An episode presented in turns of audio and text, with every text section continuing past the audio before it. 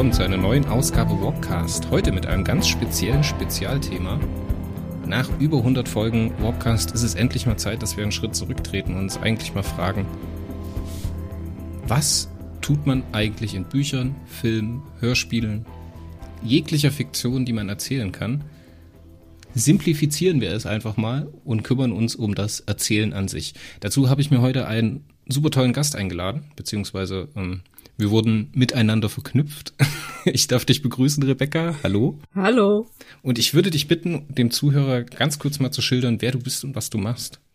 Ich heiße Rebecca H. Ich habe ähm, Literaturwissenschaften studiert, befasse mich da auch nach wie vor sehr intensiv damit, habe auch eine Dissertation über Science Fiction und Cyberpunk geschrieben und finde einfach außer das dieses Wie des Erzählens oder das Was des Erzählens extrem spannend. Ich biete da unter anderem auch an der Uni Seminare darüber an, dass man einfach Literatur analysiert, eben über dieses Erzählen, über den Weltenbau, über Spannungserzeugung und das eben alles im Kontext von fantastischer Literatur.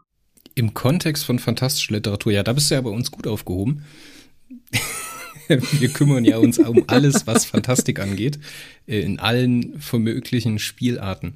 Im Grunde genommen wollen wir drei Fragen beantworten, nämlich einmal im groben, was ist eigentlich Erzählen? Warum erzählt der Mensch? Und wie erzählt der Mensch? Ich denke, das sind so drei Fragen, mit denen wir uns erstmal beschäftigen können. Ne? Wir werden bestimmt hier und da mal ein bisschen wegmeandern. Das ist ja aber eigentlich auch gar nicht schlimm in so einem Podcast. Ähm, wir wollen uns nicht zu viel vornehmen. Nicht, dass wir hier äh, eine abendfüllende Veranstaltung machen. Und äh, ich würde sagen, nach einer Stunde oder nach einer Stunde 20, 30 sagen wir dann, okay, vielleicht gibt's ja noch irgendwann mal eine zweite Folge davon. Mal schauen, wie weit wir kommen. Ich finde, das ist ein sehr guter Plan. ja, es ist immer so mit meinen Plänen. Die hören sich immer ganz gut an, aber am Ende sitzt man dann doch wieder zwei Stunden. Ja, aber ich meine, das ist so ja Science Fiction, wenn man so möchte. Wir überlegen uns jetzt was und am Schluss passiert irgendwas ganz anderes Spannendes, mit dem vielleicht niemand gerechnet hat. Oh, wie bist du zu Science Fiction gekommen, Rebecca? Das ist tatsächlich schwer zu sagen, weil tatsächlich interessiert mich das schon, seit ich zurückdenken kann. Ich fand das schon als kleines Kind total spannend, dieses quasi völlig abseitige im Sinn von, das hat wirklich nichts mit dem alltäglichen Leben zu tun, als kleines Kind, ich habe natürlich Captain Future sehr gern angeguckt, alle Varianten von Star Trek, auch wenn das damals natürlich nur die klassische Serie und Next Generation waren, beziehungsweise die Filme, Raumpatrouille Orion und im Prinzip einfach alles in der Richtung oder auch UFO oder ähm, Mondbasis Alpha 1 und das ist so eine ähm, so ein Interesse, das bei mir tatsächlich immer da geblieben ist. Deswegen war es bei mir an der Uni irgendwann auch so, dass ich einfach anstatt wie viele andere in, in diese klassische Richtung ging, einfach in der Science Fiction blieb und gedacht habe, okay, ich kann die gleichen Dinge machen, aber eben mit Science Fiction, mit Fantastik, dass man da einfach auch mal einen anderen Blickwinkel drauf haben kann. Du sagtest, du magst Star Trek. Wenn wir über Star Trek reden, gibt's immer drei goldene Fragen. Erstens, was ist die beste Star Trek-Serie? Huh, also ich meine, wenn ich jetzt davon ausgehe, mit was ich angefangen habe und was mich natürlich am, am meisten innerhalb von Star Trek geprägt hat, ist natürlich das nächste Jahrhundert beziehungsweise Next Generation. Wer ist der beste Captain? Ha, das ist auch so eine Frage, bei der ich je nachdem, wie in welcher Staffel wir sind, unterschiedliche benennen würde. Aber eigentlich mag ich Picard ganz gerne, aber nicht in den ersten beiden Staffeln von Next Generation. Und welche Serie hat die beste Folge von Star Trek? Im Moment würde ich sagen, tatsächlich bei Picard die letzte Doppelfolge Ed in Arcadio Ego. Jetzt, ich äh, weiß, da gehen die Meinungen sehr weit auseinander, aber ich schreibe da gerade einen Text drüber und wenn man sich da so ein bisschen reinarbeitet, stecken da extrem viele interessante Dinge drin, die man so beim ersten Mal sehen überhaupt nicht wahrnimmt. Aber was, was, was begeistert dich an der, an dem ich will meine Meinung kurz vorwegnehmen, Mist. die Golem-Geschichte oder der Advanced Human, was ist es? Ich, ich finde tatsächlich diese Weitererzählung, die, die da eben über Androiden stattfindet, sehr spannend, aber eigentlich eher so in dem Kontext, wenn es um Sterblichkeit von Androiden geht. Also was macht Sterblichkeit für Androiden aus? Ist es die Endlichkeit oder ist es diese scheinbare Unendlichkeit der Existenz? Das ist eine gute Ausrede, deswegen kann man das wertschätzen, ja. Aber ich muss leider nochmal meine Meinung verfestigen. Picard, die erste Staffel, war leider nicht mein Geschmack. Also ich, ich sehe, dass die schwierig ist. Ich meine, wenn es jetzt einfach solche Folgen sind, die für sich alleine stehen, dann mag ich beispielsweise ähm, von Next Generation wiederum eben diese Episode mit äh, Moriarty, also eigentlich beide Episoden mit Moriarty, also Sherlock Data Holmes und lass mich lügen, das Schiff in der Flasche war es auf Deutsch, glaube ich, das, das Ship in a Bottle. Weil das hat auch so diese Themen befasst mit, wo fängt eigentlich eine künstliche Intelligenz an, eine starke künstliche Intelligenz zu sein. Und wann reagiert die nur gemäß ihrer Programmierung? Und das sieht man an Moriarty sehr schön und das sieht man später auch an Data immer wieder, wo diese Grenzen verlaufen können. Du hast einen sehr unkonventionellen Star Trek-Geschmack, kann das sein? Also da waren jetzt keine Common Sense-Folgen dabei, so wie Standgericht oder In the Pale Moonlight oder sowas? Nee, aber ich. nee, ich weiß nicht. Ich mag einfach tatsächlich diese, diese Episoden, die diese technischen Aspekte aus humanistischer Perspektive betrachten. Aber da bin ich vielleicht durch und durch einfach Geisteswissenschaftler auch und halt eben mit diesem Science-Fiction-Verbund natürlich auch. Gibt es noch andere große Star- oder Science-Fiction-Universen? Ich hätte jetzt beinahe Star Trek-Universen gesagt. Gibt es noch andere große Science-Fiction-Universen, in denen du unterwegs bist? Also was ich natürlich früher auch öfters angeschaut habe, war dann natürlich sowas wie, ähm, also die alte Serie von Kampfstern Galactica, die neue habe ich auch gesehen. Eigentlich gucke ich alles mal an, was ich auch immer sehr gern angeschaut habe, natürlich Babylon 5, was ja auch so eigentlich Common Sense ist. Also ich habe tatsächlich so eine Schwäche für Androiden-Geschichten, deswegen mochte ich beispielsweise letztes Jahr sehr gerne dieses Raised by Wolves und ich weiß, da geht die Meinungen auch sehr auseinander. Das kenne ich zum Beispiel gar nicht, aber dann würde ich dich bei der Literatur direkt zu Asimov rüberschieben wollen. Ist das richtig oder ist das daneben? Ähm, das passt teilweise, weil diese Robotergesetze, die tauchen ja immanent in extrem vielen Science-Fiction-Erzählungen grundlegend auf. Sie werden nicht immer konkret benannt, aber indirekt sind sie fast immer da. Und das taucht immer in der Form auf, dass wenn ähm, Androiden dann als Zweiklassengesellschaft mit Menschen dargestellt werden, dass dann eben die Androiden oftmals eine Begrenzung in der Programmierung haben, dass sie sich eben nicht immer ähm, innerhalb der Programmierung frei bewegen können oder auch dieses sich weiterentwickeln können. Und daran merkt man das. Und das taucht natürlich bei Star Trek immer wieder auf. Das haben wir auch in, in dieser Episode Wem gehört Data. Und es taucht bei Raised by Wolves indirekt auf, weil wir da eben diese Androidin haben, die eben in der deutschen Version Mutter genannt wird, die eigentlich ursprünglich für Vernichtung zuständig war, aber innerhalb von dieser Serie dann doch eben eine Familie aufbaut es sind dann auch so transhumanistische Themen, die da auftauchen. Jetzt schiebst du mich natürlich direkt weiter oder legst mir die Bälle vor für so Sachen wie Ghost in the Shell. ähm, ja. Klassiker aus der japanischen Anime-Science-Fiction-Szene. Ist das was für dich? Kannst du damit was anfangen? Hast du das überhaupt verstanden? Ich habe es nämlich, glaube ich, nie so richtig begriffen, was The also Ghost in the also Shell die, ist. die Erzählung bei Ghost in the Shell, da kommt es jetzt natürlich drauf an, gucke ich den alten Manga an, gucke ich den Anime an, gucke ich den ich möchte, ich weiß nicht, wie ich es nennen soll, Film an von 2017.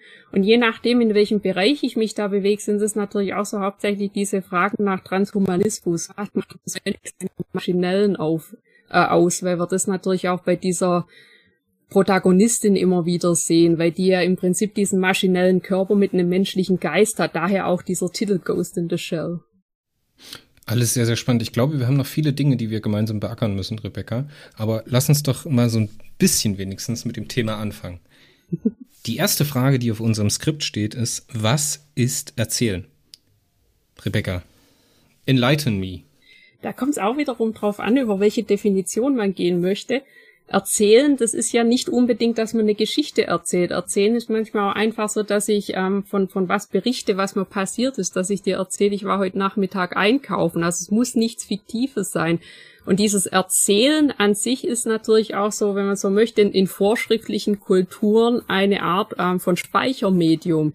Sprich, durch Erzählen und durch dieses Merken von diesen Erzählungen werden Daten weitergegeben, die als Erzählung immer wieder auftauchen. Und so ähm, macht sich der Mensch natürlich auch die Welt zu eigen, indem er die Welt dadurch besser verstehen kann. Aber ist das nicht eigentlich ein Mangel, der da überwunden wird, weil nicht jeder Mensch die dieselbe Menge an Erfahrung machen kann, muss er von Generation zu Generation Wissen und Erfahrung weitergeben und erzählt deshalb? Würde ich so tatsächlich auch zustimmen, weil wenn man beispielsweise auch, also was ich mir heute Mittag mal überlegt habe, waren diese Begrifflichkeiten zwischen Erzählen, Berichten, Geschichte und so weiter.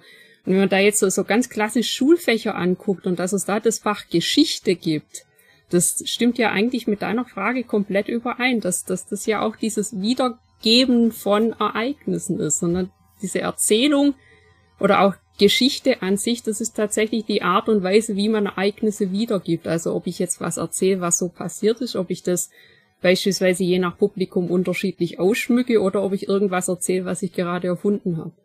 Wenn wir vielleicht mal seit der Geburt des Menschen oder mit der Geburt des Menschen, wenn das unser Anfangspunkt ist, bekommt der Mensch ja in unterschiedlichen Situationen unterschiedliche Arten der Erzählung mit. So gibt es zum Beispiel die Mutter, die bei ihrem Kind sitzt und zum Einschlafen eine Geschichte erzählt. Oder wenn man erzieht, erzählt man auch eine Geschichte. Das darfst du nicht tun, denn sonst passiert so und so. Was sind jetzt die unterschiedlichen Arten von Erzählen? Es gibt einmal die unterhaltende Erzählung, also den rein unterhaltenden Charakter einer Erzählung. Es gibt den weitergebenden Erzähler, also dass man sozusagen Informationen verpackt und an jemand anderen weitergibt. Und es gibt die Erzählung, die eine zweite Ebene hat, nämlich eine Geschichte, die erzählt wird und einmal einen Sinngehalt, den man aber nicht unbedingt mit beiden übereinbringen kann. Da fallen mir dann so eine Begriffe ein wie Fabel oder Erziehungsgeschichten oder ähm, pädagogisches Erzählen. Was kannst du denn da zur Abgrenzung beitragen? Das ist tatsächlich extrem schwierig abzugrenzen, weil wenn man jetzt beispielsweise einfach mal ein bisschen zurückgehen, so, so Mittelalter bis frühe Neuzeit, da gab es ja auch sehr viele Geschichten, die aus heutiger Sicht fantastisch wirken, ohne dass sie aber eigentlich als fantastische fiktive Geschichten wahrgenommen werden, sondern tatsächlich ähm, zwischen, je nachdem in welcher Zeit man da natürlich unterwegs ist, gibt es ja unterschiedliche Arten und Weisen des Erzählens und vor allem auch dieses fiktiven oder nicht fiktiven Erzählens. Und wenn man da jetzt beispielsweise eben ins Mittelalter oder in die frühe Neuzeit blickt, dann, dann haben wir da ja schon Geschichten, die teilweise fiktiv wirken. Wenn man Artus-Romane oder Aventüren ansieht, die ja eben auch ähm, aus unserer Perspektive starke fantastische Elemente enthalten. In der damaligen Zeit war das aber eigentlich auch so dieser Unterschied ähm, zwischen Dichter und Historiker. Der Dichter hat eben Ereignisse verarbeitet, während der Historiker Ereignisse einfach wiedergegeben hat. Aber da war nie die Frage, wo es eigentlich ursprünglich herkommt, sondern vielmehr das, welchen ähm, Zweck diese Geschichte innerhalb der, also dieser Erzählung hat und eben auch auf das Publikum. Da fallen mir direkt so ein paar Sachen ein, so ein paar Schlagworte, die ich dir um, den, um die Ohren hauen möchte.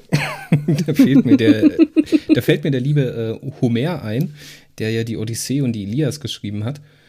Da verschwimmt ja die Wiedergabe von Geschichte mit etwas, das nennen wir Mythos oder einer Mythologie. Mhm. Das passiert noch viel häufiger. Du hast Artus und die Tafelrunde angesprochen, du hast zum Beispiel das Nibelungenlied mit anklingen lassen.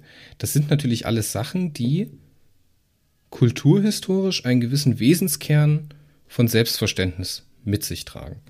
Odysseus ist ja nicht bloß der Schlachtenherr, der sein Heer nach Troja geführt hat, ein Pferd gebaut hat und die Stadt eingenommen hat, sondern das ist ja viel mehr. Das ist ja ein Sinngehalt drin, den jemals als moralisch gut konnotiert hat und der jetzt an einen Zuhörenden weitergegeben werden soll.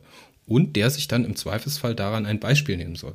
Nehmen wir das Nibelungenlied, da haben wir den Siegfried, der die klassische mitteleuropäische Heldengestalt ist und den Tronje von Hagen, der eigentlich der treue Freund ist, der aber dann in dem einen Moment Siegfried verrät ne, und zum Verräter wird. Das sind alles Werte und äh, Namen, die jetzt bei uns einen Klang haben. Wenn man an Hagen von Tronje denkt, denkt man erstmal an so großen, bärenstarken Typen, der aber trotzdem eine kleine Snitch ist und den lieben Siegfried dann äh, den Speer in den Rücken rammt. Und jetzt gibt es natürlich auch noch solche Sachen wie sprachhistorisch, die sagen, mit diesen Geschichten wird auch ein Anteil der Sprache konserviert. So, und da fallen mir so Sachen wie Tolkien ein, der sich zum Beispiel seine große Geschichte um seine eigene Sprache ausgedacht hat und der sich jetzt ein eigentliches Narrativ hinter der Sprache ausdenkt, einen Kontext für seine Sprache, um sprachwissenschaftlich seine Sprache so zu verändern, als ob es die schon seit Jahrtausenden geben würde. Ganz viele unterschiedliche Ansätze zu erzählen. Aber was ist denn jetzt eigentlich der Punkt, Wann hat der Mensch eigentlich angefangen zu erzählen? Ich stelle mir das so vor, da war so ein Affe und der hat sich irgendwann gedacht, ach Mensch, auf meinem Baum ist doof, jetzt gehe ich runter und jetzt fange ich an, auf zwei Füßen zu laufen. Wann hat der Mensch angefangen? War das auf dem Baum oder war das schon vom Baum runter? Ich würde behaupten, ab da, als es möglich war, auf welche Weise auch immer was zu erzählen, sei das durch irgendwelche Bewegungen, weil ich meine, Erzählen ist ja nicht immer nur diese, dieses orale Erzählen, also sprich mit Sprache und so weiter. Das können ja auch Tänze, Bewegungen, irgendwelche Striche im Sand und so weiter sein. Von dem her ist es gar nicht so einfach, das wirklich festzulegen. Man könnte natürlich sagen, ab dann, wenn Sprache gab, gab es auch was zu erzählen. Aber Applaus, Applaus. Das packt mal in Teaser. Ja, aber im Prinzip, es, es lässt sich wirklich so runterbrechen. Ab dann, wenn es Sprache gibt, also egal welche Art von Sprache, sei es Zeichensprache, Sprache, wie, wie wir sie kennen, oder eben anhand von bestimmten Bewegungsabläufen, ab da kann man dann auch was erzählen. Also ab dann, wenn es halt auch so ein bisschen abstrakter werden kann. Und das leitet uns eigentlich auch schon zur zweiten Frage von unserer heutigen Sendung. Warum erzählt denn jetzt der Mensch? Was ist das Ziel des Erzählens? Oder welche Ziele gibt es im Erzählen? Ich glaube, das haben wir schon ein bisschen angeschnitten, aber lasst das uns nochmal mhm. zusammenfassen. Ursprünglich waren ja viele Erzählungen wirklich auch so eine Art von Erinnerung konservieren, indem man das erzählt und immer wieder erzählt, indem man das vielleicht auch ausschmückt oder je nach Publikum anders erzählt wird natürlich Wissen vermittelt und transportiert. Das heißt, die frühen Erzählungen haben wirklich diesen Zweck gehabt, dass man eben was vermitteln kann, weil es dieses, nenne ich mal, virtuelle Speichermedium war. Während ja das Erzählen heute viel öfters eher in diese Unterhaltungsrichtung geht, was nicht schlecht ist. Also ich, ich finde, alle Arten von Erzählungen sind legitim, aber wenn ich jetzt gerade bestimmte Romane lese oder so, muss man sich schon manchmal fragen, welche Art von Zusatzinfo nimmt man da raus, außer dass es total spannend ist und dass man es natürlich auf literarischen Ebene analysieren kann. Aber sind da wirklich immer neue Elemente drin? Gibt es denn überhaupt noch neue Arten zu erzählen? Gerade auch im digitalen Zeitalter. Ist das vielleicht eine Änderung, wie wir uns unser Leben erzählen oder unsere Informationen weitergeben? Da würde ich definitiv ja sagen, weil das fängt ja schon damit an, ich meine, wenn, wenn wir jetzt überlegen, wie unsere Kommunikation in 90ern war und wie unsere Kommunikation jetzt stattfindet und vor allem interessanterweise um wie viel schriftlicher die teilweise jetzt geworden ist, wenn man einfach ähm, viele Messenger-Dienste hat, die halt eben nicht unbedingt über Sprachnachricht laufen. Das ist ja auch alles eine Art von Kommunikation, von Erzählen, von Berichten und auch wenn man Computerspiele nimmt, das ist ja genauso eine Art des Erzählens, in die man eben stärker oder weniger stark eingreifen kann. Je nachdem, ob ich jetzt ein Open-World-Game habe oder was, was die, die Geschichte eher vorgibt, wie beispielsweise sowas wie Detroit Become Human, was ja doch eher klar strukturiert ist.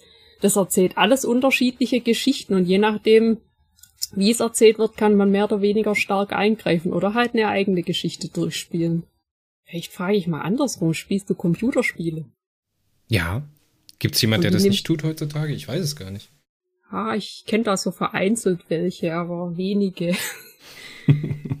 aber die, die Frage ist ja, wenn, wenn du die spielst, wie nimmst du es wahr? Also die, diese, bist du derjenige, der quasi innerhalb des Spiels erzählt oder der dieser Erzählung nachspürt, indem er eben bestimmte Aufgaben übernimmt. Das kann ich durchaus nachvollziehen, dass es da Leute gibt, die da Freude dran haben. Ich war früher auch einer, der da sehr viel Freude dran hat, von dem Medium Computerspiele eine Geschichte erzählt zu bekommen. Leider, ähm, was heißt leider, das ist falsch. Ich habe jetzt aber so ein bisschen meine Konsumart verändert und so Sachen wie Fernsehen, also Filme, Serien, Computerspiele, da habe ich nicht mehr die Zeit, das zu konsumieren als Vater mit drei Kindern und Gedöns, ist das halt die Zeit, wo du Sachen konsumieren kannst, ist sehr klein und halt über den Tag verteilt. Das heißt, wenn du mal irgendwo warten musst, dass du mal wirklich 20 Minuten Ruhe hast, um dir was anzuschauen, ähm, da hast du natürlich auch keine Lust, dann irgendwie auf dem Handy so einen Film zu gucken, wo du dann halt bloß die Hälfte von der Stimmung mitbekommst und dann immer dreimal Pause machen musst. Da habe ich dann lieber mein Kindle dabei und lese dann was. Und wenn es heute für mich noch um Computerspiele geht, dann vermeide ich das ehrlich gesagt, so immersive ähm, Geschichten, Geschichten erzählt zu bekommen ähm, oder Welten erzählt zu bekommen oder Erlebnisse erzählt zu bekommen. dann äh, bin ich eher der mechanische Spieler. Also ich spiele dann immer wieder dasselbe Spiel, keine Ahnung, Dark Souls das 25.000. Mal, weil ich ganz genau weiß, was passiert, weil ich ganz genau weiß, wie ich mir das in meine Portionen einteilen kann. Oder Monster Hunter oder sowas, wo halt meine äh, Endorphinspirale immer wieder angeregt wird für die kurze Zeit, die ich dann dafür übrig habe.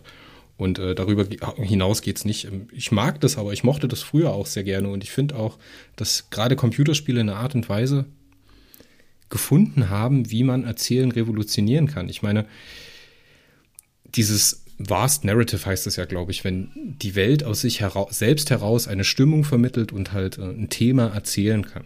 So, wenn ich mich dann erinnere, wie ich früher in The Elder Scrolls 3 Morrowind über die Insel gestapft bin, in ganz furchtbar verpixelter Grafik, weil mein PC zu schwach war, um das abzuspielen. Und dann habe ich so Sachen am Wegesrand gefunden, so einzelne Rüstungsgegenstände, wo man weiß, okay, das ist von Zwergen. Und dann hat die Welt halt direkt für mich einen Sinn ergeben. Dann wusste ich, okay, jetzt ist hier direkt irgendwo eine Zwergenruine, wo ich äh, coolen Zwergenkram finden kann und so weiter und so fort. Ja, finde ich gut, kann ich gut nachvollziehen, aber heutzutage ist das so, das widerspricht halt meinem heutigen Konsumverhalten. Deswegen habe ich mich sehr verlegt aufs Lesen, muss ich sagen. Das ist eigentlich was Interessantes, weil im Prinzip die, diese Unterscheidung, die du da triffst, ist die, dass wenn ich ein Computerspiel spiele, dann ist das eine vorgegebene Zeit. Genauso wie wenn ich Serien angucke. Die dauert halt so lang, wie sie dauert.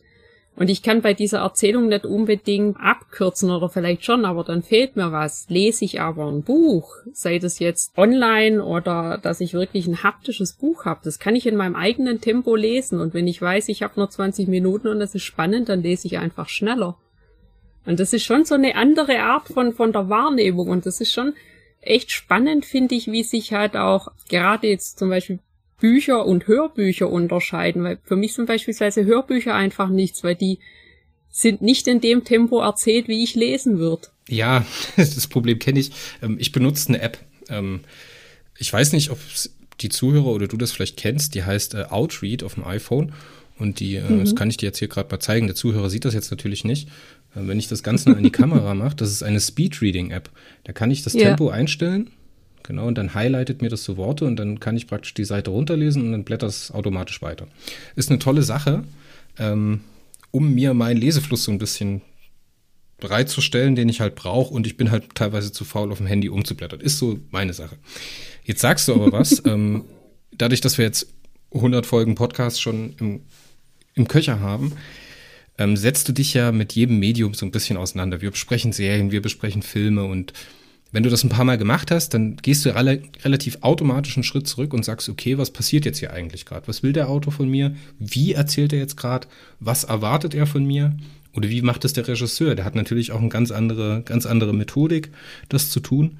Zum Beispiel ein Carpenter erzählt anders als ein Kubrick oder ähm, ein Ridley Scott erzählt anders als George Lucas ist ja auch wurscht. Aber das Problem ist, bei einer Serie hat er halt seine anderthalb Stunden Zeit.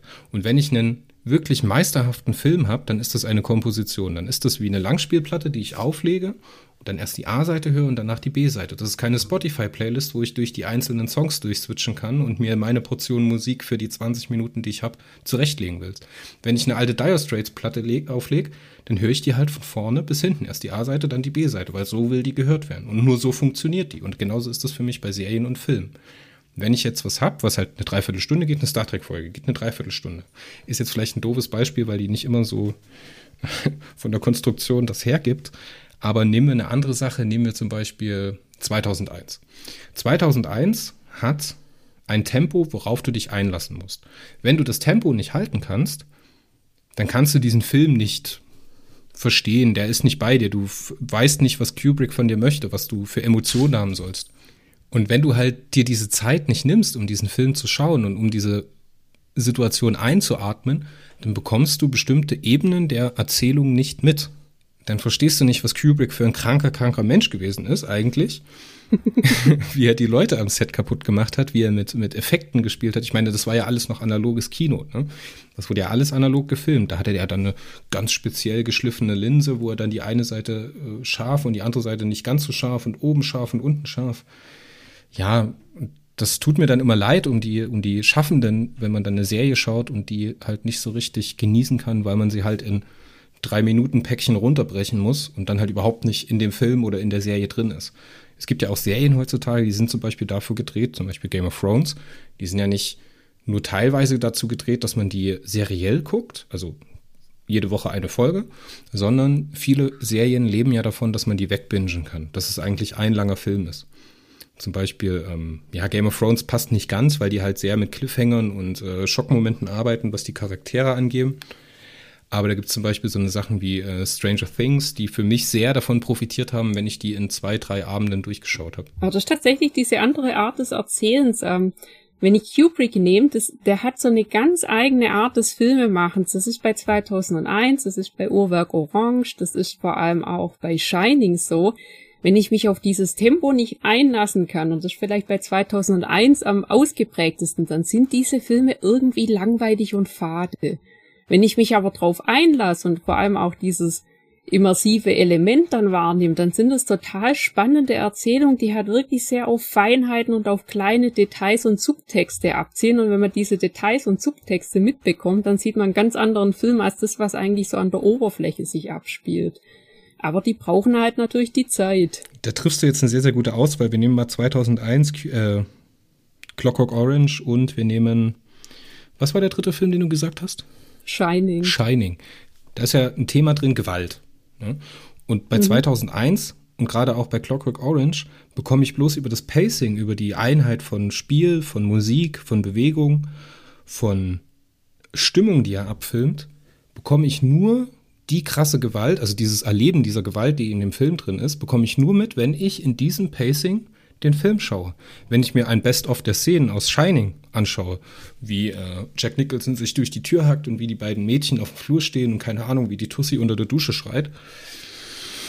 Äh, ja, ich kann es gucken, ich kann es wahrscheinlich auch nachvollziehen, was daran krass ist oder was filmisch daran ist, aber ich kann die Erzählung nicht erleben. Und das ist halt immer ein Moment, da muss ich sagen, greife ich halt eher lieber auf andere Medien zurück und heb mir das dann für meine kleinen Momente, Abende auf, wo ich dann halt sagen kann, okay, zwei Stunden Film ist jetzt halt gerade mal drin und ich bin halt auch in einer persönlichen Situation, wo ich das genießen kann.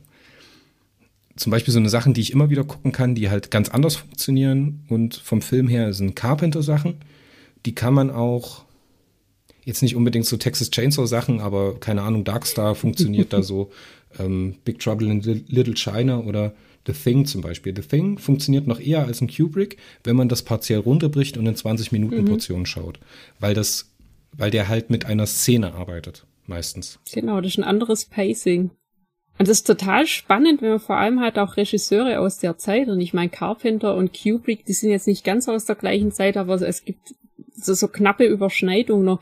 Das ist wirklich eine völlig andere Art ähm, der Erzählstruktur. Manche Filme sind halt darauf angelegt, dass es wirklich dieses Gesamterlebnis ist. Manche arbeiten immer wieder mit, mit kleineren Highlights, die einen dann eben auch ähm, an den Film ganz anders binden natürlich. Und bei Serien, da stelle ich halt auch fest, früher gab es diese lange Staffel mit 22 Episoden oder mehr, aber halt wirklich jede Episode abgeschlossen. Und inzwischen sind es halt wirklich diese fortlaufenden Geschichten. Das heißt, dieses Narrativ hat sich ganz oft auch geändert. Und das sieht man auch an Star Trek. Wenn ich jetzt eben die klassische Serie mit Captain Kirk nehme und das dann wiederum mit Discovery vergleiche, da ist ja, was das Narrativ und die Struktur angeht, da, da ist ja überhaupt nichts mehr so, dass man merken wird, dass es das gleiche Universum darstellt, einfach weil da über 50 Jahre dazwischen liegen. Völlig unabhängig, welche von diesen Serien man mag, aber da, da merkt man diesen Unterschied extrem und ich gebe zu, ich gucke nach wie vor sehr gern Serien, einfach auch, weil ich da dann viel drüber schreibe, also eben auch wissenschaftlich analysiere. Aber ich gebe zu, ich mag tatsächlich dann Serien lieber, die, wenn sie schon diese durchgehende Geschichte haben, dass es sechs bis acht Folgen sind. Da brauche ich nicht mehr. Und meistens wird es eigentlich schon bei fünf Folgen reichen, weil das andere nur so eine so ein künstliches in die Länge ziehen ist. Und wenn es jetzt um Filme geht, ich bin ja Gut, jetzt während der Pandemie weniger, aber grundsätzlich bin ich sehr begeisterte Kinogängerin. Ja, ich auch. Das heißt, ich, ich gucke manchmal auch einfach Filme an, bei denen ich denke, ach, der Titel und das Poster sehen interessant aus, kann man sich ja mal anschauen. Da habe ich schon echt interessante Kunstfilme erwischt. Ich bin großer Sneak-Preview-Fan. Das bei mir jetzt weniger, weil es gibt so bestimmte Dinge, die möchte ich nicht sehen. Und ähm, Nachdem ich mal Gott sei Dank bei einer Sneak Preview nicht dabei war und hinterher rauskam, dass sie Eric Attack erwischt haben, war ich auch sehr froh und es war. Eric Attack ist fantastisch. Nein, das, da kommt Spinnen drin vor. Das reicht, dass ich es nicht sehen möchte. Also wer Eric Attack nicht gesehen hat, der hört, braucht auch keinen Warpcast. Also wenn ihr erstens Carpenter nicht mögt, Kubrick nicht mögt und Eric Attack scheiße findet, dann ist Warpcast für euch schwierig. Weil das sind so ich, meine. Ich finde Eric Attack nicht scheiße, aber ich habe echt eine Spinnenphobie. ja, Eric Attack ist schon ein schlechter Film. Da brauchen wir uns nicht drüber nachdenken. Der, die Tricks sind kacke, die, die, die Geschichte ist kacke. Das ist so, ja, so eine Nachgeburt der 90er Jahre Monsterfilme. Ich glaube, das kam Anfang der 2000er ich, ja, war das im Kino? So Snakes on a Plane war ja, dann auch genau. irgendwie so die Zeit. Also das ist schon so, was, ähm, was Scream für den Horror-Genre gemacht hat, hat äh, Eric Attack und Snakes on a Plane halt für das Monster-Genre gemacht. Ist halt so eine Trash-Perle, die ich sehr, sehr gerne mag. Also sehr schön. Nee. Ich, ich gebe ja zu, ich habe eine Schwäche für Anaconda, da werde ich regelmäßig dafür ausgelacht, aber der, der ist echt schlecht und es macht so Spaß, diesen wirklich schlechten Film, der rein stilistisch und vom Narrativ her halt wirklich alles falsch macht, anzugucken. Weil manchmal sieht man an solchen Filmen, wie man es nicht machen sollte. Ja, das ist so der Gegenentwurf zu Jaws. Ja, ja, und also zwar der, der echt, echt schlechte. Ich kann mich da noch, ich habe das in einem Alter gesehen, ich bin ja ein bisschen, ich weiß nicht, ich frage jetzt nicht, wie alt du bist, ne? das macht mir ja nicht. Aber ich bin äh, gerade 30 geworden und ich habe das in einem Alter gesehen, da hätte ich es eigentlich noch nicht sehen sollen. Das hat sich bei mir eingebrannt. Da wird ja dann irgendwann die Tussi da in Anaconda gefressen. Dann schwimmt die Anaconda yeah. so unter Wasser weg und man sieht so, wie sich das Gesicht so gegen die Anaconda Oh Gott, abdrückt. das war so schlecht. ja, aber der Moment hat sich halt bei mir eingebrannt. Yeah. eingebrannt. Ähm, der war zu krass für mich. Da bin ich durch. Nee, ich war da älter, als der im Kino kam, aber das, also ich habe tatsächlich auch so ein bisschen eine Schwäche für, für Trashfilm, also bewusst Trashfilm anschauen, weil das einfach so was ist, wenn man sich so ein bisschen mit Film auskennt, macht das einfach tatsächlich Spaß, das anzuschauen, weil es eben so weird ist. Wenn man immer denkt, nee, das macht er jetzt nicht wirklich. Das passt doch hier überhaupt nicht. Macht's doch anders und dann kommt's genau so. also furchtbar. Und das ist halt auch so was, das kann man gut im Hintergrund laufen lassen, muss man nicht wirklich in den Fernseher gucken. Also schon, ähm, also Trashfilme gehen schon. So, wir haben 45 Minuten auf der Uhr, aber wir haben uns natürlich schon wieder sehr, sehr gut ums Thema herumlaviert. Wollen wir mal wieder so ein bisschen zurückkommen zum Thema, nämlich zum Erzählen natürlich. und warum der Mensch eigentlich erzählt. Warum gibt es in populärem Kino und populären Serien und Fernsehproduktionen so oft die Situation, dass es halt dieses rein unterhaltende Moment verlässt. Ich meine, Star Trek ist ja ein gutes Beispiel oder Science Fiction an sich ist ja ein gutes Beispiel. Warum tut man das? Warum hat der Mensch das Bedürfnis, diese zweite Ebene in der Erzählung zu genießen oder darauf danach zu suchen, darüber zu diskutieren, darüber arbeiten und Regalmeter von äh, Papier voll zu schreiben? Warum in dem Film jetzt das gemeint ist und eben nicht das andere? Was begeistert uns so sehr daran? Ich, ich habe da auch eine sehr, sehr große Freude daran. Ich könnte aber nicht mal genau sagen, wo das herkommt. Und ich meine, ob ich jetzt Filme oder Literatur analysiere und, und mit welchen Tropen da gearbeitet wird, das, das ist ja erstmal nicht unbedingt austauschbar, aber die Diskussion darüber läuft ähnlich ab. Und ich finde es einfach auch spannend natürlich auch, weil das ein Teil davon natürlich auch dazu beiträgt, wie man die Welt wahrnimmt. Wenn man jetzt beispielsweise die, dieses gesamte Narrativ von Star Trek nimmt, das hat bei mir natürlich, weil ich das ja schon sehr früh auch angeschaut habe, ausgelöst, dass ich mich für viele Dinge interessiert habe, die mir so in meinem normalen alltäglichen Leben vielleicht gar nicht so begegnet wären. Und halt vor allem dieses, dieses wissenschaftliche und immer so ein bisschen über die Grenzen hinausdenken fand ich da total spannend. Deswegen habe ich eben dann auch Abi gemacht, studiert und altes. Und da merkt man halt auch, dass dieses Erzählen, egal in welcher Form, es löst natürlich was im Menschen aus. Zum einen eben, dass er Dinge anders begreifen und hinterfragen kann, aber möglicherweise auch als so eine Art von nicht unbedingt Handlungsanweisung, aber Handlungsmöglichkeit, dass man einfach sieht, es gibt noch was anderes außer dem Dorf, in dem man lebt oder der Stadt, in der man lebt. Bevor wir an der Stelle weitermachen, muss ich dich jetzt mal was fragen. Ist eigentlich der Moment klar definiert, als der Mensch angefangen hat, nicht von gestern zu erzählen, sondern von morgen? Als diese zukunftsgerichtete Fiktion entstanden ist und die Fantastik praktisch den Schritt in die Zukunft gewagt ist. Ist das fest? Weiß man, was das gewesen sein könnte? Oder wann das gewesen sein könnte? Das ist tatsächlich schwierig zu beantworten, weil wenn man natürlich solche Utopien nimmt wie von ähm, Thomas Morus, hat man da ja zwar eine utopische Erzählung, die, die eben nicht klar definierte Zeiten und Dinge erzählt, aber tatsächlich als ich bin da gewesen, sprich auch als Vergangenheit, obwohl es eigentlich eben eine eher äh, zukünftige Geschichte zu sein scheint, weil es ja auch eine andere Art der Gesellschaft darstellt. Aber dass jetzt Science Fiction wirklich so diese, diese Zukunftsgeschichten darstellt, das ist schon so was, wo ich sagen würde, so frühes 20. Jahrhundert, Ende 19. Jahrhundert, weil auch wenn ich ähm, vieles von H.G. Wells angucke oder auch von Mary Shelley, Frankenstein, was ja quasi so als ähm, diese Begründungsgeschichte der Science Fiction, also dieser größeren Science Fiction gilt, das sind ja alles Geschichten, die in der damaligen Zeit jeweils spielen, weil eben Frankenstein spielt eben da in der Zeit, in der es erzählt wird, bei H.G. Wells, das ist ja auch alles dieses viktorianische England, was ja natürlich heute als literarische Gattung so ein bisschen in, in, Form von Steampunk wieder aufgegriffen wird. Und auch wenn ich von Kurt Laswitz mal anschaue, der ja dieses Auf zwei Planeten geschrieben hat, das ist ja auch quasi die Zeit, in in der er es geschrieben hat, erzählt diese Geschichte. Und dass es mehr in die Zukunft geht, das ist tatsächlich was eher Neues würde ich jetzt sagen. Also neu im Sinn von im Kontext der Menschheitsgeschichte. Vielleicht müssen wir es auch nicht unbedingt an der Zukunft festschreiben. Ich möchte mir jetzt mal zwei Elemente greifen. Einmal hast du gesagt, Thomas Morris und seine Utopie. Mhm. Der ist eigentlich der Begründer der Utopie. Lass mich das für den Zuhörer ganz kurz zusammenfassen, nicht, dass der hier auf dem Holzweg ist. Philip Morris, äh, Thomas Morris hat mal äh, eine Geschichte geschrieben, wo er eine Gesellschaft beschrieben hat. Das ist ein Philosoph gewesen, der hat sich dann so Geschichten ausgedacht, wo er eine ein Utopia sich ausgedacht hat, wo der Mensch perfekt leben kann. So eine Plangesellschaft hat er sich ausgedacht, wer wie mit wem in welcher Beziehung ist. Und das hat er auf einer Insel spielen lassen im Meer. Die hieß Utopia, wenn ich mich nicht täusche, Rebecca. Ist schon länger her, dass ich es gelesen habe, aber ich meine, dass es tatsächlich Utopia auch wirklich hieß, also dass der Name Programm war. Genau, und ihr könnt euch das äh, so vorstellen, wie zum Beispiel, ähm, ach, wie hieß er denn? Wie hieß denn der äh, Seefahrer, der auf äh, Lilliputanien gelandet ist?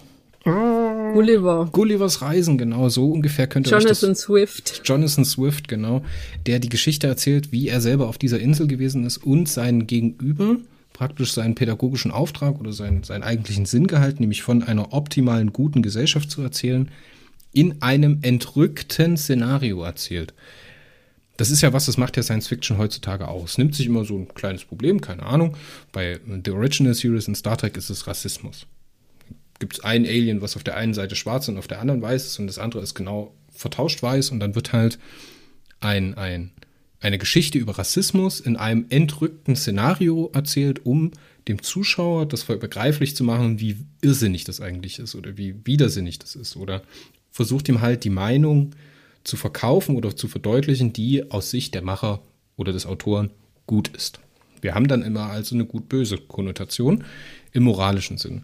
Jetzt haben wir so eine Sache wie Mary Shelley. Bei Mary Shelley ist der Kernpunkt ja, dass in Frankenstein nicht bloß die Frage geht, wann beginnt Leben oder wann endet Leben und kann es vielleicht wiederkommen, sondern es ist die Konfrontation des Menschen mit seiner eigenen technologischen Entwicklung. Also Dr. Frankenstein wird selber konfrontiert, das ist eigentlich die Zauberlehrling-Geschichte von Goethe, dass er etwas entwickelt hat und etwas ausgeführt hat, was er im Nachhinein nicht beherrschen kann. Und das ist auch wieder was, das wird auch in moderner Science Fiction aufgegriffen.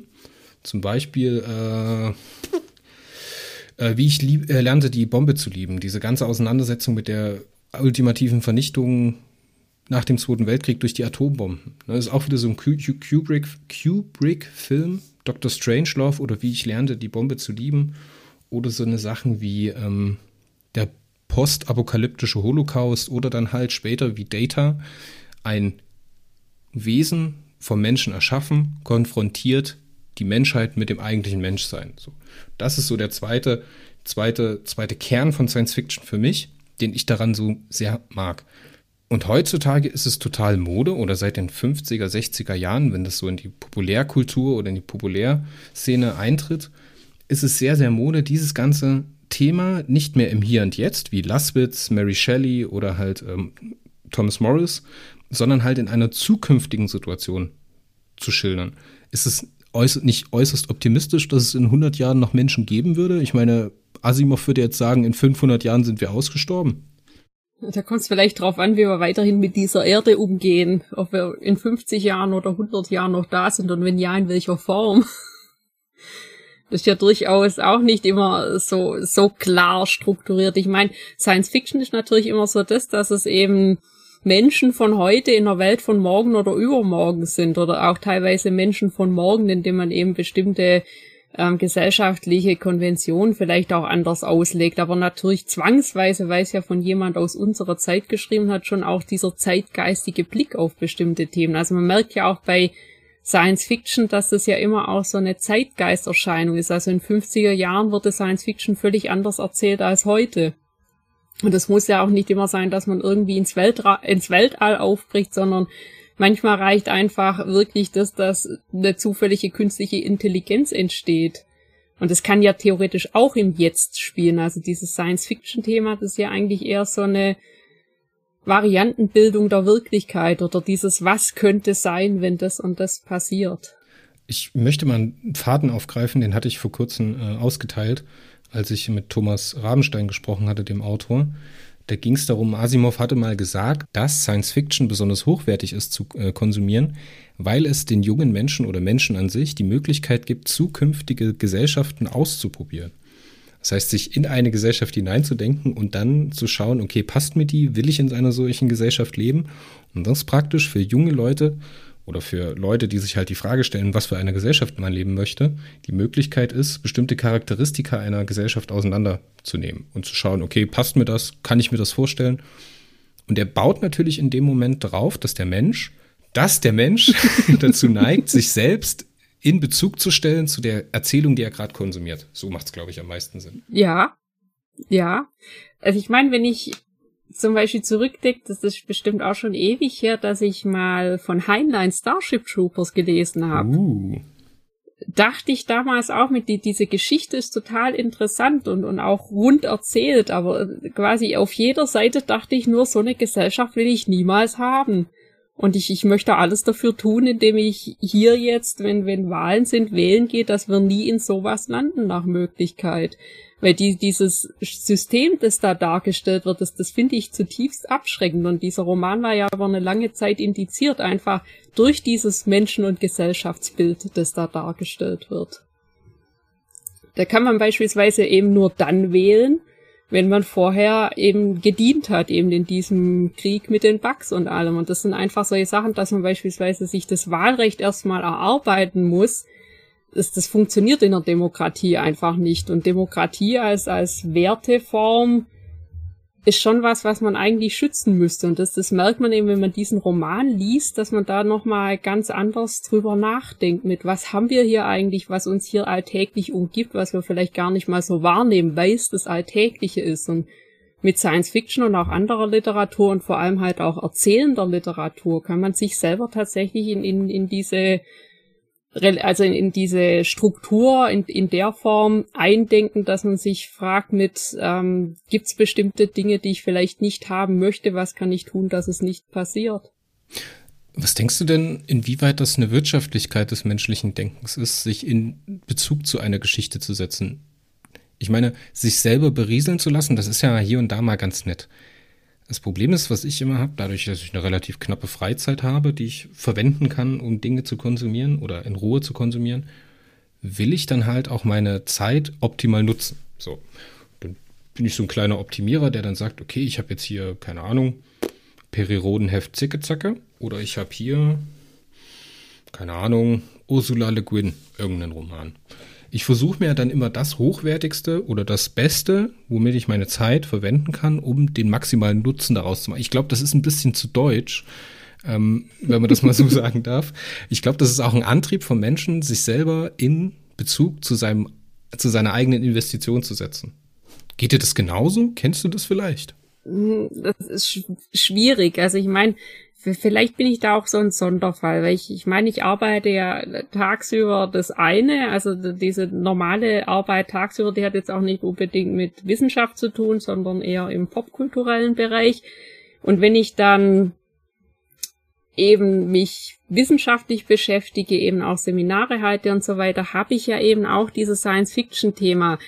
Das heißt, um, um dieses Optimieren geht's mir eigentlich gar nicht so sehr, sondern was, was macht mir da Spaß und wie kann ich das in, in anderen Kontexten vielleicht auch noch nutzen oder anwenden. Oder manchmal lege ich mir auch Seminarpläne zurecht und, und lege da extra Lektüre fest, die ich selber irgendwann mal lesen wollte, aber noch nicht unbedingt Zeit gehabt habe. Das ist sehr gut dass ich das dann damit mit einspann, weil ich dann einfach auch weiß, okay, jetzt beschäftige ich mich da ausgiebig damit. Sprich, ich lese, ich lese nicht nur diesen Roman, sondern ich, ich, ich lese auch dieses Drumrum oder wenn Sekundärliteratur gibt und setze es in Kontext, damit ich das dann eben auch in, in, in entsprechender Art und Weise weitervermitteln kann. Und von dem her so, so eine gewisse Wirtschaftlichkeit ist da manchmal schon drin, aber eher so in der Art mit, ich wollte es doch schon immer mal lesen und hier ist der Grund. Weil wir gerade über Asimov gesprochen haben, da fällt mir aus der Science Fiction ein Genre ein, äh, was perspektivisch für mich sehr, sehr interessant ist. Und zwar geht es da um die Future History. Was bedeutet, das ist eine Spielart der Science Fiction, wo das Science Fiction Medium aus einem ferneren, aus einer ferneren Perspektive erzählt wird, die auf die eigene Geschichte zurückblickt. Wobei der Erzählgegenstand zwischen diesen beiden Punkten unserer jetzigen Situation und der Erzählperspektive liegt. Fiktion und Geschichtsschreibung ist ja ein heikles Thema. Das heißt, wer schreibt Geschichte? Wenn wir jetzt über Geschichte reden, ich denke, weg mal von den Stories, von den fiktionalen Sachen mit Sinngehalt, hin zu der Geschichtsschreibung an sich, vom Erzählen, was ist passiert? Gibt es überhaupt eine objektive Art und Weise, Geschehenes zu erzählen? Sehr schwierig. Da, da, möchte da möchte ich jetzt tatsächlich auf eine Star Trek-Folge verweisen, nämlich. Aber tatsächlich fällt mir gerade ein, das war nicht Darmok, aber da kommt sowas ähnliches drin vor, weil wir da auch was mit Sprache haben. Aber bei diesen Iconia-Sonden fällt einmal dieser Satz, dass die Geschichtsschreibung oftmals von den Siegern von dem Konflikt ähm, verfasst wird. Und das, das ist eben so was, je nachdem, in, in welcher Perspektive man bestimmte Dinge betrachtet, das merkt man auch teilweise bei historischen Aufarbeitungen, eben auch im Zweiten Weltkrieg, nimmt das je nachdem, ähm, über welche Perspektive man das betrachtet, da natürlich auch noch sehr viel aufgearbeitet werden muss, weil bestimmte Aspekte gar nicht so bekannt sind, weil man das früher eben gar nicht so stark thematisiert hat. Und eben bei, bei Daumer kann man das mit dieser Geschichtsschreibung ja auch so, dass die, und das sind wir nicht bei Mythen, ganz weiter Bogen, dass ja diese Mythen bei denen auch so eine, eine ähm, Wahrnehmung der Welt natürlich thematisieren. Also die haben ihre Bilder, über die sie sprechen, also inhaltlich, mit denen sie bestimmte Themen dann quasi in, innerhalb von einem Satz ist eine ganze Geschichte verborgen. Und wenn man diese Geschichte hinter diesem einen Satz nicht kennt, dann kann man mit diesem gesamten Konstrukt nicht viel anfangen. Und da ist halt auch so diese, diese Geschichten und Geschichtsschreibung, das lässt sich insofern parallelisieren, dass man eben wirklich ein bestimmtes Hintergrundwissen hat und braucht, um bestimmte Dinge aufarbeiten zu können und halt auch verstehen zu können. Jetzt sprichst du was an. Ähm, jetzt schlägst du mir natürlich, ich wollte ja eigentlich drauf gerade hinaus auf die reiserische Frage, ob es überhaupt eine objektive Erzählung oder Geschichtsschreibung geben kann oder ob der Erzählgegenstand vom Erzähler und seinen persönlichen Ansichten überhaupt untrennbar, ob die beiden untrennbar miteinander in Friktion stehen. Da würde ich ja sagen. Also man, man hat immer eine eigene Perspektive drin. Maximal, wenn man halt keine Excel-Tabelle draus macht, ne? Und dann hat man halt ein Probleme, mhm. dass man da ist statistisches Gedöns, was ein Sozialwissenschaftler wahnsinnig macht. Und jetzt sprichst du an die Mythen. Und da sprichst du an Damok und Jalat. Jetzt ist es ja so, dass bestimmte Geschichten immer so einen festen Wesenskern haben. Keine Ahnung, wenn wir in Deutschland über eine Liebesgeschichte reden, dann gibt es in der deutschen Volkssagen relativ wenige Liebesgeschichten, an die man sich erinnert. Das sind meistens, Geschichtsschreibung ist ja meistens eine Geschichte der Konflikte. Aber diese eigentlichen Bilder, die man da, die man da drin hat, ich meine, wenn wir über Romeo und Julia reden, weiß jeder direkt, oh, da geht es um Liebe. Ja? Wenn ich jetzt wie Damok und Jalat reden würde, würde ich sagen, Romeo und Julia auf dem Balkon. So. Oder Odysseus vor Troja sein Pferd war groß, weiß ich nicht. Jetzt haben wir ja Mythen. Mythen sind ja noch mal was Eigenes. Wie unterscheiden sich jetzt Mythen von einer fantastischen Erzählung? Das fand ich tatsächlich früher sehr schwer auszudifferenzieren. Und ich finde es tatsächlich auch heute noch so, so ein bisschen schwierig. Also im, im Prinzip ist da halt auch wieder so diese Unterscheidung zwischen Historiker und Dichter, während der Historiker eben sagt, was passiert ist, sagt der Dichter, was hätte sein können. Und dieses was hätte sein können findet sich da natürlich auch wieder in Mythen wieder, also wieder. Und ähm, wenn man beispielsweise eine deutsche große Liebesgeschichte nimmt, dann, dann wäre man ganz schnell bei Tristan und Isolde, ist aber natürlich bisschen weniger bekannt als Romeo und Julia.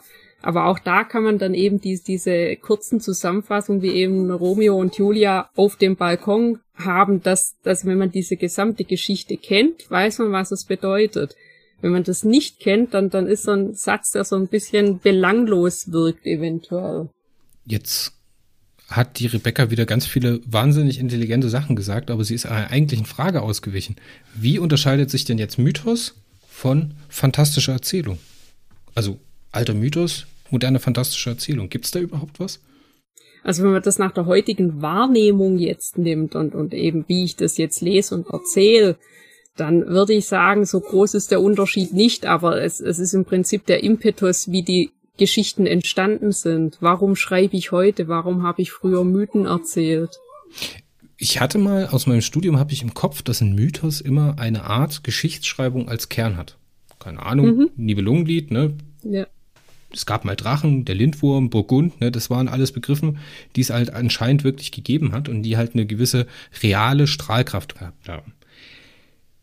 Bei der Fantastik gibt es das nicht. Das ist in Gänze ausgedacht, außer wir gehen in solche Sachen wie historische Romane, aber jetzt wird es äh, nicht mehr ganz trennscharf. Ähm, wenn wir jetzt sagen, Fantastik ist rein ausgedacht, hat der Mythos oder die Mythologie immer einen Wesenskern. Genau. Einen echten Kern, was wirklich mal irgendwo passiert ist, keine Ahnung.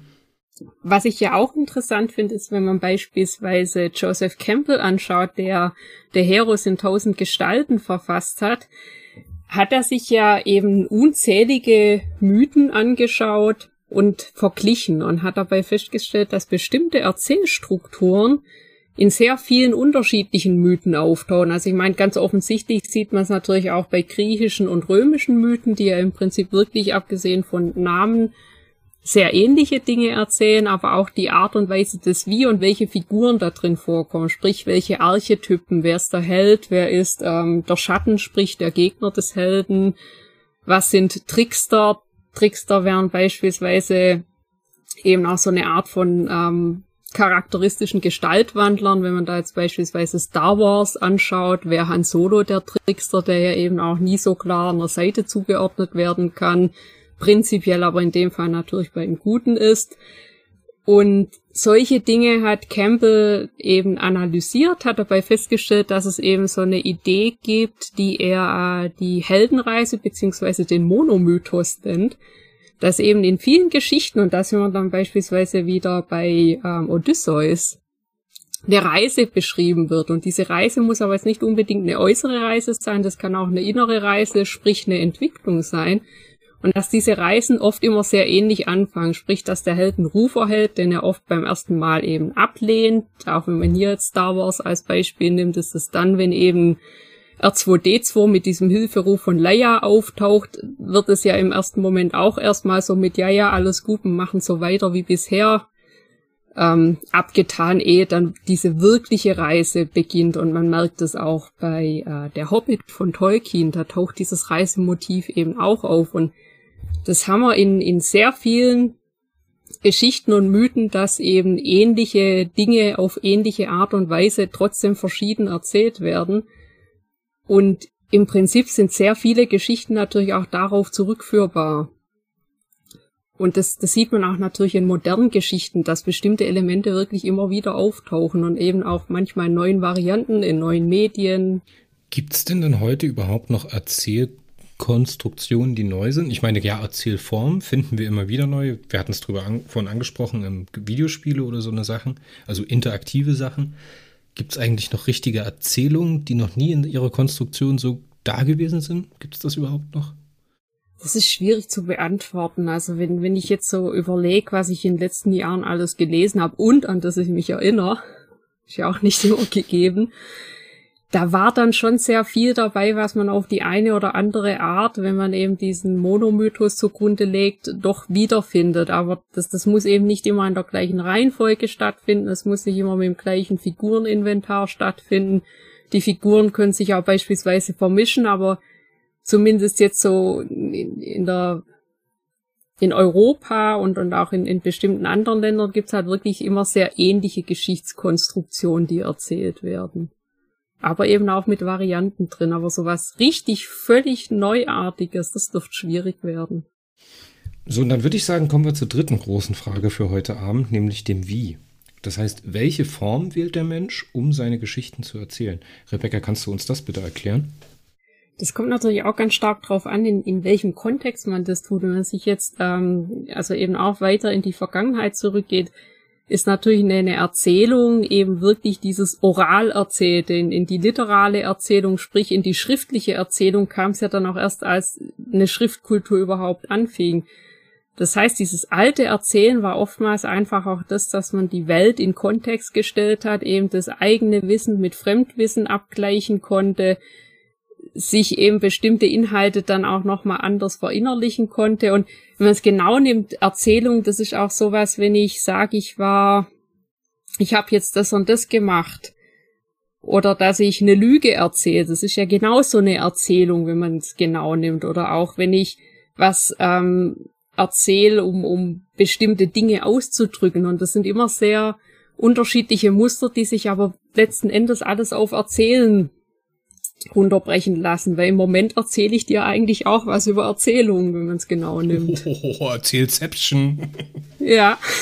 Warte, ich habe hier irgendwo einen Kreisel liegen. Ich kann ja so einen Kreisel machen. Ja, aber es ist tatsächlich so, wenn, wenn man so Erzählungen nimmt, die können sich natürlich, wenn man so möchte, tatsächlich unendlich oft ineinander verschachteln und so weiter. Und dann kommt man so bei Erzählception, Inception, keine Ahnung was, Seption raus. Mir ist übrigens ein schöner Name eingefallen. Mhm. Zwar wäre mein Vorschlag, es, wär ein, es war einmal das Erzählen. Finde ich gut, das trifft quasi alles. Von Weil, Märchen bis Kennst du noch diese, diese Trickfilmserie Es war einmal der Mensch oder Es war einmal das Leben oder Es war ja. einmal der Körper oder irgendwie so? Gab es unterschiedliche Sachen davon? Das fand mhm. ich als mhm. Kind auch immer übelst fantastisch. Das war Science Fiction nach meinem Geschmack. Da sind die in so kleinen Raumschiffen mit dem Körper unterwegs gewesen und haben dann sogar erzählt, das sind die roten Blutkörperchen und die hatten so einen kleinen Rucksack auf, wo sie dann die kleinen Sauerstoffblasen in die Leber getragen haben und sonst wo. ja, jetzt hier rechts raus fürs Herz und links raus für die Nieren und mega. Fand ich übrigens sehr, sehr schön. Was hältst du übrigens davon? Ich meine, wir haben jetzt eine Stunde rum. Jetzt mhm. binde ich das Thema so ein bisschen ab, um das nicht zu sehr ausschweifen zu lassen. Wenn wir uns beim nächsten Mal, wenn wir uns nochmal gemeinsam hinsetzen, einfach ähm, aus den unterschiedlichen Medien einfach mal ich meine, es muss ja irgendwo das Science-Fiction-Buch geben oder es muss den Science-Fiction-Film geben oder es muss die Science-Fiction-Serie geben. Und dann nehmen wir uns mal so einen atypischen Film, Buch und Serie und gucken uns mal an, wie da drin erzählt wird. Was hältst du davon? Das, das ist vielleicht ein bisschen konstruiert, konstruiert. Es werden drei Folgen, relativ kurz, und dann wäre das gut. Dann würde ich sagen, den Rest vertagen wir einfach aufs nächste Mal, weil das kann mhm. sich kein Mensch anhören, so einen langen Podcast. ja, und ich meine, diese ganzen Informationen, die wir drin haben, ist jetzt auch nicht immer so beiläufig. oh ja, wir müssen auf jeden Fall eine große Linkliste machen. Da musst du mir noch helfen mit äh, äh, Cambe und allen Sachen, die du angesprochen mhm. hast, dass wir die ordentlich in den Shownotes für die Leute verlinken können, dass die im Zweifelsfall auch nur mal einen Wikipedia-Artikel lesen ja. können. Der reicht ja meistens zum Orientieren. Ja.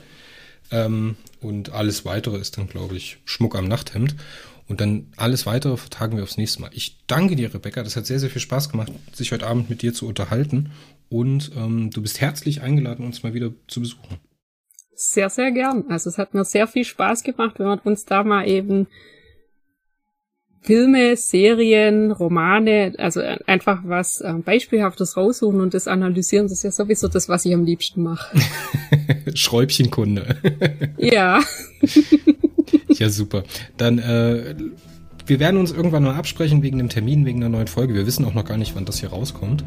Ähm, mhm. Das war, es war einmal das Erzählen, Teil 1 mit Rebecca und mir.